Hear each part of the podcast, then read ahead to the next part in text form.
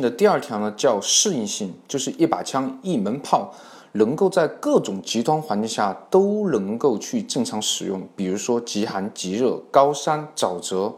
甚至是水里，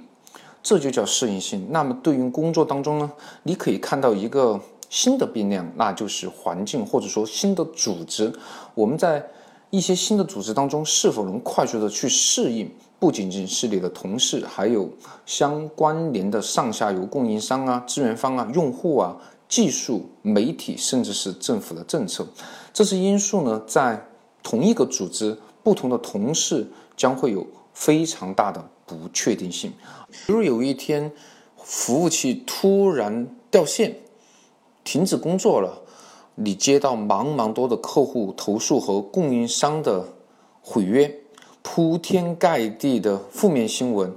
诸如这些事情，你是否能够从容面对？而你的工作能力呢？就在这个时候上了一个台阶。对应的军工六性呢，就是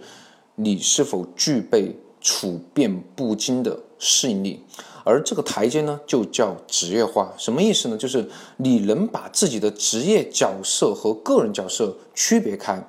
比如说，你是一个客服吧，客户打电话。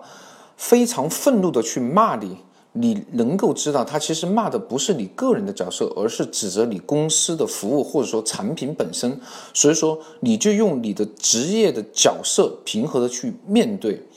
而不是用个人的角色呢去评价对方素质为什么如此的差，或者干脆跟对方对骂起来。而要做到职业化呢，实际上就是把自己的价值进行一个稳定的输出。能够以不变应万变，尽人事听天命，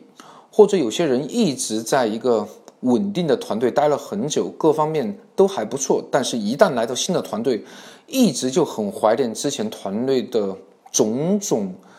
福利吧，比如说团队的领导非常重视你啊，给的福利待遇、上班时间呢也非常的人性化呀，团队内的氛围也比较好。但是我想告诉你，一旦你来到新的团队当中，你就要应该快速的去适应新团队的文化、新团队的制度和新团队的领导。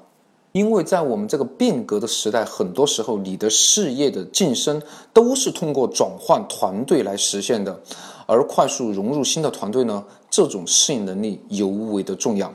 当然，有些时候我们一些大的团队长要去适应一个新的产品、新的项目。